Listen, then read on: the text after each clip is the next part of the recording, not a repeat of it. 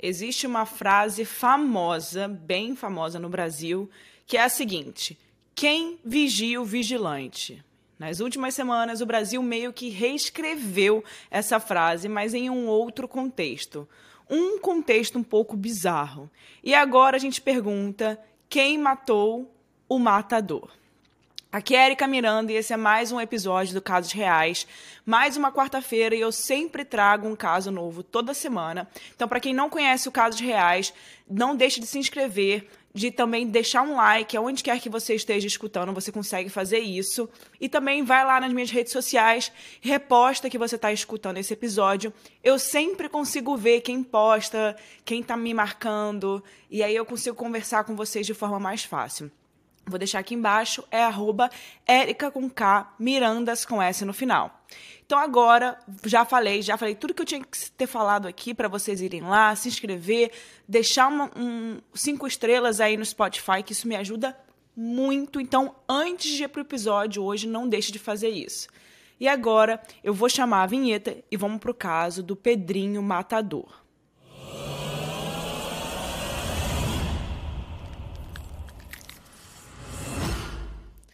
Pedro Rodrigues Filho nasceu em outubro de 1955, em Santa Rita do Sapucaí. É uma cidade no interior de Minas Gerais.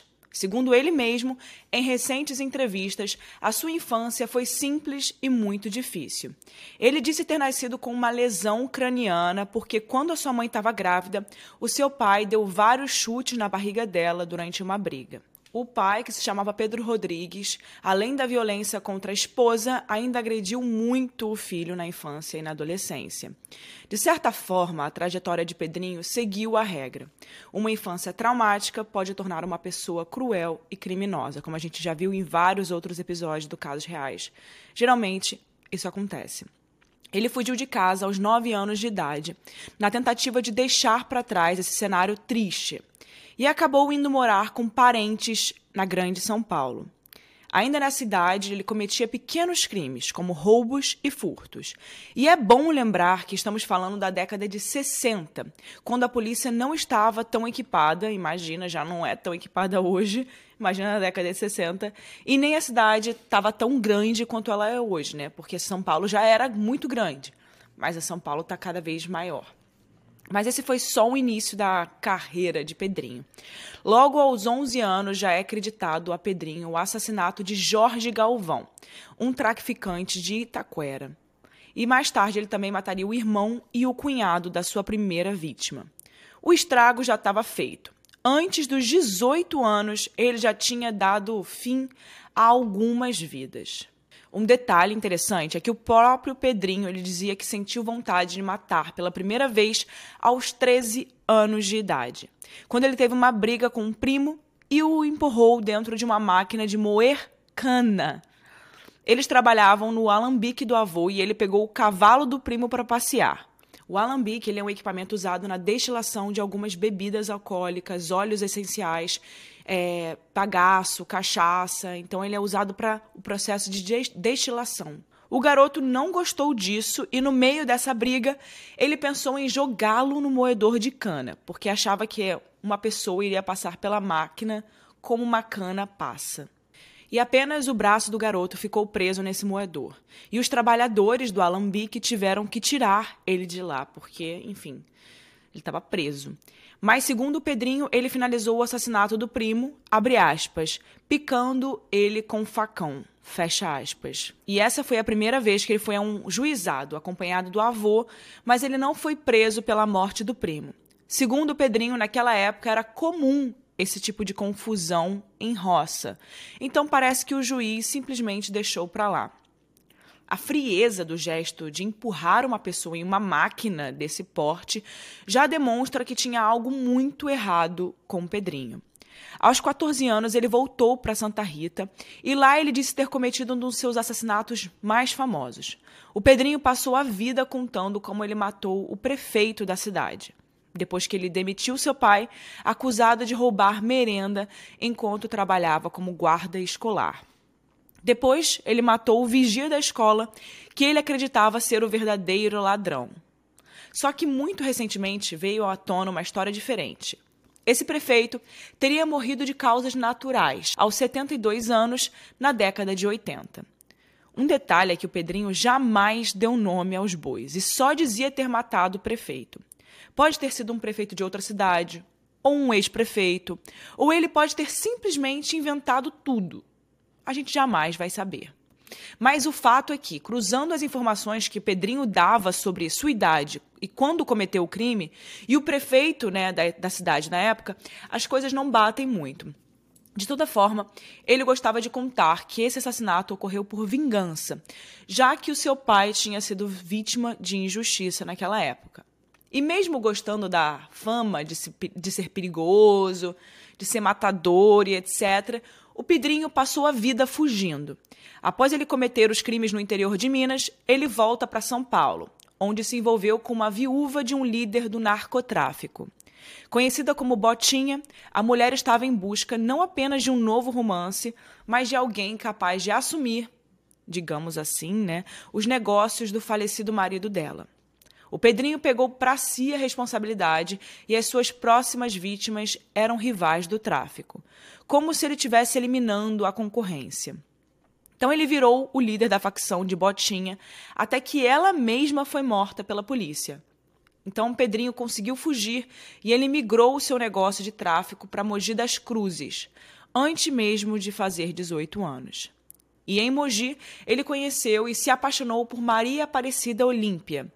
E não há muito sobre ela na, na, internet, nos sites que a gente pesquisou, mas é, possível que a, mas é possível que ela tenha engravidado e sofrido um aborto espontâneo. E que isso deixou o casal, os dois ali, muito tristes. E pouco tempo depois ele encontrou a amada morta a tiros. E ele não sossegou até descobrir quem a teria matado. Ele torturou muita gente na região de Mogi para saber o nome do assassino. E quando falaram que, que se tratava de um traficante rival, o Pedro foi mais uma vez movido pelo ódio e pela sede de vingança. Só que dessa vez ele não matou apenas o suposto assassino de Maria Olímpia, mas outras seis pessoas. E o pior, durante uma festa de casamento. Outras 16 pessoas ficaram feridas depois dessa chacina cometida por Pedrinho e quatro amigos. Aí, ele foi pego pela polícia e preso em 73, aos 18 anos. E nessa época ele foi condenado a 128 anos de prisão. Mas ele foi o maior assassino do Brasil e até agora não contamos 20, né, 20 vítimas de seu ódio. Cadê o resto então, né, já que ele já foi preso? Pois é, existem muitas histórias que colocam Pedrinho como assassino de 48 pessoas dentro da prisão, incluindo sabe quem? O seu pai. Quem já viu Dexter, né, a série do serial killer que mata as pessoas que a justiça não consegue pegar, vai se lembrar do personagem né, agora, porque Pedrinho, nessa altura do campeonato, ele já estava dizendo que só matava pessoas que não prestavam. Então ele estava usando isso como o slogan dele, né, para poder para ser a motivação desses crimes. Inclui, inclusive, em parênteses, ele disse inúmeras vezes que o sonho da sua vida era matar o maníaco do parque.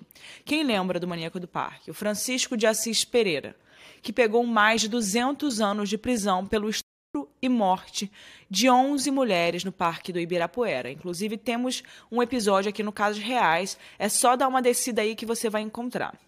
Na carreira de Pedrinho dentro da prisão, que durou boa parte da sua vida adulta, ele participou de rebeliões, matou outros presos durante motins e somou as tais 48 vítimas por algum senso de justiça que ele tinha dentro de si. Mas três, em especial, chamavam muito atenção.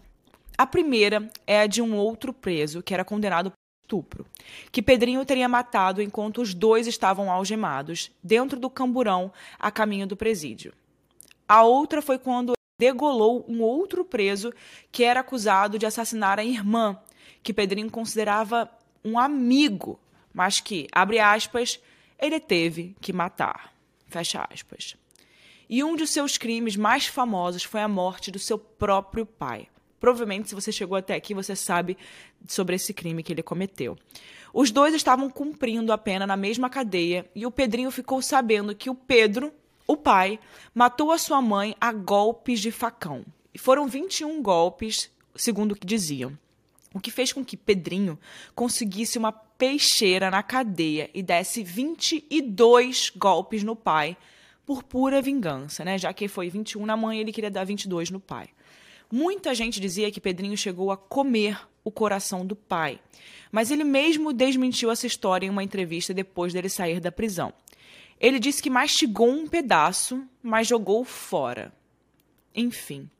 Talvez essa informação não surpreenda ninguém, mas o Pedrinho andava pelo presídio com uma arma na cintura, que ele pegou de um policial depois de trancá-lo em uma cela e espancar o carcereiro. Então, Pedrinho, ele sempre acreditou em seu código de conduta, digamos assim, né? E sempre se orgulhava desse código que ele tinha. Ele batia no peito para dizer que matava apenas quem não prestava, embora isso fosse subjetivo. Afinal, ele já matou simplesmente por não gostar da pessoa que estava presa com ele. E não porque era um homem ruim. O cara podia ter sido preso por roubar comida, mas se fosse nas palavras de Pedrinho, bicha, segundo ele, né, ele matava. Ou seja, era segundo o que ele queria, segundo o que vinha na cabeça dele. Inclusive, dentro da prisão, ele fez uma das suas tatuagens mais icônicas, no braço, com as palavras: Mato por prazer.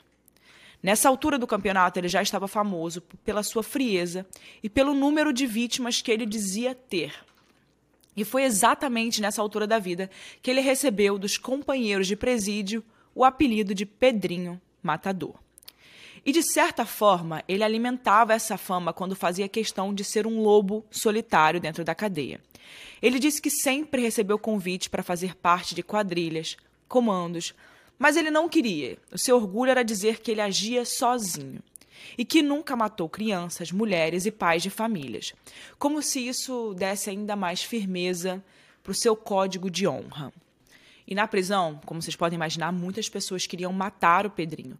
E ele disse que matou muitas pessoas para não morrer. Nisso eu acredito muito, né? Porque é meio que salve-se quem puder. E por isso, né, com essa quantidade de mortes, ele foi acumulando muito tempo de prisão e esses anos chegaram até 400 anos de prisão. Só que no nosso país, no Brasil, é comum que, mesmo em penas centenárias, o condenado cumpra apenas um terço nosso sistema penitenciário é muito falho, mas as regras de cárcere foram feitas na crença de que o preso pode se ressocializar após cumprir a sua dívida com a sociedade. Sendo assim, não podemos ter prisão perpétua. E com isso, o Pedrinho cumpriu muito mais do que muita gente com a ficha criminal similar à dele. Ao todo, ele ficou 42 anos encarcerado, o que é muito para o nosso país, né? mas ele também cometeu muito crime. Em 2007, ele foi solto pela primeira vez e quatro anos depois, ele voltou à prisão condenado por crime de motim e cárcere privado. Ambos os, do, os crimes ocorridos durante o cumprimento da pena anterior e por lá ele ficou por mais oito anos. Quando ele finalmente saiu, em 2018, ele vendia sua imagem como a de outro homem. Literalmente, ele vendia a sua imagem.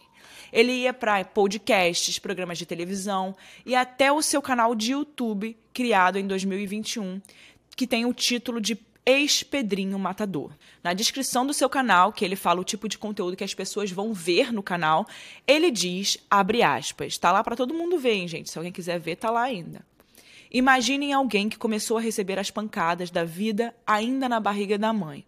Era matar ou morrer. Ex-Pedrinho Matador. Eu não sou um monstro. Esse é o meu verdadeiro canal que tem como propósito mostrar o dia a dia de Pedro Rodrigues Filho, conhecido como Pedrinho Matador. Mostrar que quando o desejo da mudança é sincero, o universo conspira a favor, pondo as pessoas certas nos lugares certos.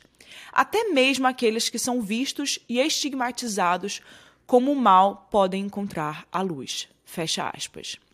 Depois, ainda faz propaganda do livro onde ele promete contar a sua verdadeira história. O então Pedrinho, ex-matador, conseguiu juntar 13 mil inscritos em seu canal e fazia vídeos curtos contando sobre sua vida pós-prisão, além de participar de inúmeros programas de rádio, podcast e televisão, comentando o sistema carcerário e a criminalidade do Brasil. Gente, por favor, vá lá no nosso canal no YouTube, se inscreve. Não deixe de assistir esse vídeo lá. Não deixa de dar um like, porque até o Pedrinho ex-matador tem mais inscritos que a gente. Então, por favor.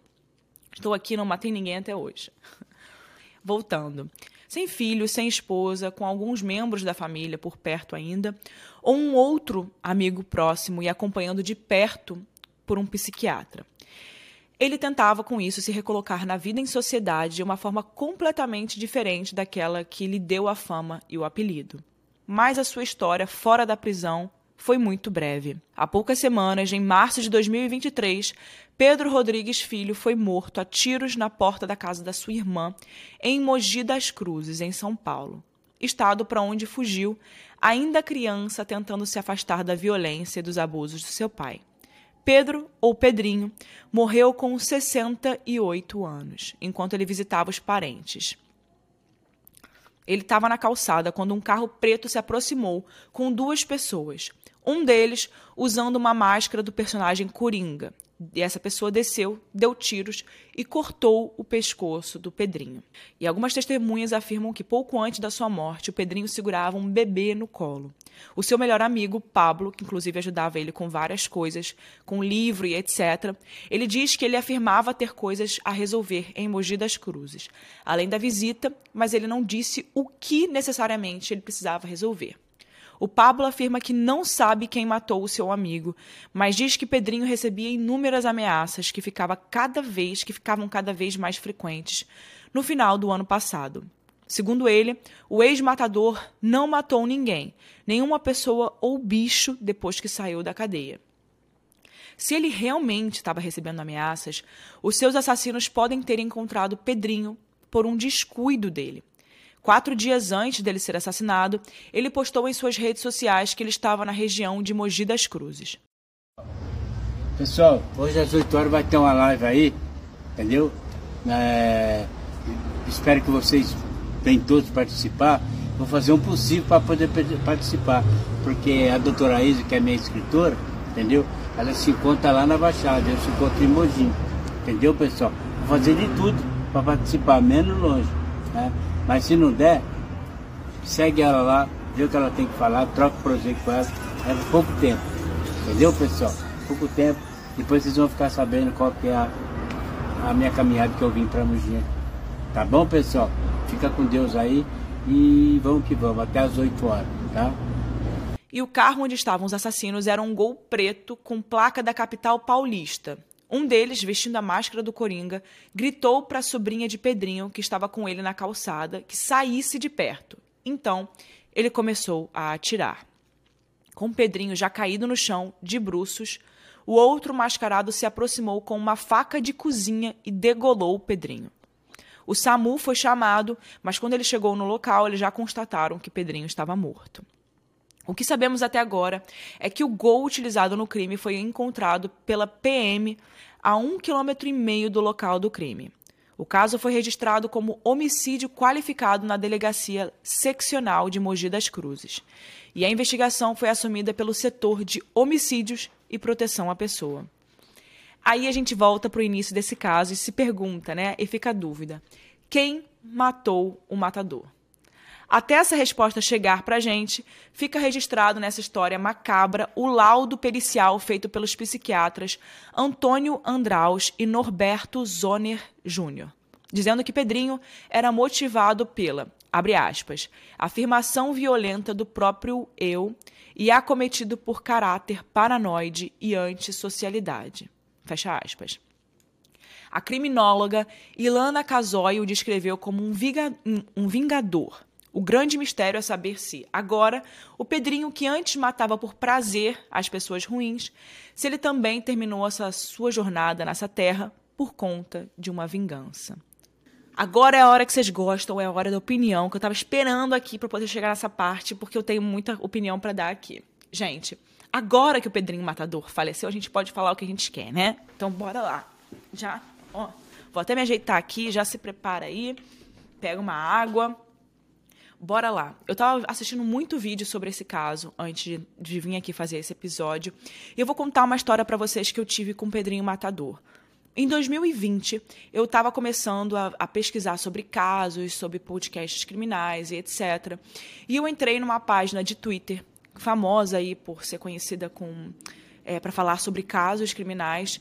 E nessa página de Twitter, a gente entrevistou o Pedrinho Matador.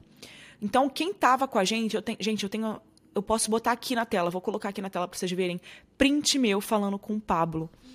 É, eu falei, a gente falou naquela época, em 2020, com o Pablo, que era mais ou menos o assessor dele. Ele se dizia assessor do Pedrinho Matador, o que a gente não entendeu muito na época, porque como é que um cara desse tem um assessor? Agora a gente sabe que é um amigo né, dele que fazia mais ou menos esse trabalho. Então, nessa época, a gente fez essa entrevista com o Pedrinho Matador, e eu nem sei mais onde está essa entrevista, não, não, não tenho ideia, perdi. Mas a gente entrevistou o Pedrinho Matador e ele parecia uma pessoa super normal. A entrevista foi dentro do carro, ele estava num carro fazendo essa entrevista. E o Pablo estava do lado todo o tempo ajudando ele. Então, essa foi a minha história com o Pedrinho. E recentemente, acho que uma semana ou duas semanas antes do Pedrinho falecer, eu falei para Laís, que é a nossa roteirista aqui do podcast, eu falei para ela, falei, Laís, é, bora fazer um caso do Pedrinho. E eu tenho contato do Pablo, que é o assessor dele, é quem a gente fala para poder fazer uma entrevista com o Pedrinho. E eu mandei uma mensagem pro Pablo, falei: "E aí, tudo bem? É, você ainda trabalha com o Pedrinho? Você ainda está com o Pedrinho?" Porque eu queria fazer um, um episódio aqui pro podcast e queria gravar uma entrevista de novo com o Pedrinho. Uma semana depois, o Pedrinho aparece morto. Chocante, né? Mas enfim, uma coisa que eu queria resumir sobre o Pedrinho é que. É, sabe aquelas histórias de pescador? Que pescador conta histórias? E que nem sempre essas histórias são verdade, ou elas são verdades, mas para parecerem muito legais, eles aumentam? Eu acho que isso era o Pedrinho. Ainda mais da época que ele veio, de onde ele veio, que qualquer coisa que ele contasse, as pessoas iam acreditar porque não tem ninguém para provar o contrário. Então eu acho que isso eram, eram histórias que ele aumentava, que ele gostava de contar para poder se vangloriar. E também tem várias entrevistas que ele se contradiz. É, tipo, em determinado material ele fala que matou aos 11, com 11 anos. Depois ele diz 14. Depois ele volta e diz 16. Por isso não dá para botar muita credibilidade no que ele falava. É, e também não tinha ninguém para provar o contrário. Então ficava o que ele disse mesmo e tá tudo bem, e ninguém procurava saber o contrário. E eu acho que realmente essa história de Pedrinho Matador foi ser maior serial killer do Brasil eu acho que isso também foi um jeito da mídia usar a imagem dele para poder vender essa história. E ele também, ele também usou essa imagem Pedrinho Matador para ter um canal no YouTube, para ganhar placa, para ganhar visualização, para poder vender um livro. Então ele estava vivendo dessa imagem. E a mídia também adorava vender essa imagem do maior serial killer do Brasil. E eu acho que, de fato, ele não foi um serial killer. Porque um serial killer, a gente sabe, a gente já trouxe vários episódios aqui. Serial killers, eles têm é, coisas iguais de morte. Ele faz a mesma coisa que ele fez. Ele tem modus operandi. Pedrinho não tinha modus operandi. Pedrinho matava as pessoas na cadeia para se defender, matava o cara ali porque ele não gostava, tinha ódio da pessoa. Até o laudo aqui da, psicó da psiquiatra, né, que ele tinha caráter paranoide e antissocialidade. É mais ou menos isso. O cara ele não gostava de socializar com as pessoas e ele matava as pessoas na cadeia porque mais ou menos a gente nunca foi. Eu nunca fui presa. Provavelmente você que está me escutando também nunca foi preso. Então a gente não sabe como é que funciona aquela sociedade dentro da prisão, como é que as coisas acontecem ali dentro. Muitas vezes, para você ser respeitado, você precisa fazer algumas coisas, né? E provavelmente o Pedrinho era muito respeitado na prisão. E, e é isso, gente. Essa é a minha opinião, tá? Abriu parênteses para opinião. Eu acho que, primeiro, o Pedrinho, por isso que a gente não chamou ele de matador aqui, a gente só trouxe quando precisava trazer. Para mim, o nome dele é Pedro. Ele não é um serial killer. Ele pode ter sido um matador, mas ele não é um serial killer. Ele pode ter sido tudo. Mas ele não tinha modus operandi, ele não. Um serial killer, ele tenta fazer as coisas de uma forma que ele não seja encontrado, sabe? Ou que seja, se ele seja encontrado, é de uma forma muito característica. A gente já trouxe muitos é, episódios de serial killers. Muitos deles têm algum problema com sexualidade. Nesse caso, o Pedrinho não, não tinha esse problema. Assim. Pode ser que ele tinha, mas não era por isso que ele cometia os crimes. Ele cometia os crimes porque ele queria. É, essa história do comer o coração do pai também, ele já mudou a história várias vezes ao longo de entrevistas. Eu não sei se de fato ele fez isso, pode ser que ele tenha tirado a vida do pai, e com isso ele tenha feito essa história de coração para poder vender essa imagem de Pedrinho Matador, de dar medo nos outros, né? Essa é a minha opinião. Eu quero saber muito a sua opinião. Eu acho que realmente, no Brasil, principalmente, fica fácil, dos anos 70, você inventar histórias e as pessoas acreditarem, porque né, não tinha internet na época, não tinha ninguém para provar o contrário, era só a palavra dele contra a palavra dele. Então ficava muito fácil criar uma imagem em cima disso. Não que eu ache que seja legal uma pessoa criar essa imagem, mas ele, no meio de todas as coisas ruins que ele fez, fazia sentido para o meio que ele vivia, né, criar essa imagem. Tanto que ele usou ela mesmo depois de sair da prisão. Ele não, qui não quis se esconder, viver uma vida nova, ir para um lugar muito longe. Ele voltou para os mesmos lugares que ele já é conhecido, que todo mundo sabe quem é o Pedrinho. Ele não tentou viver uma vida nova, né?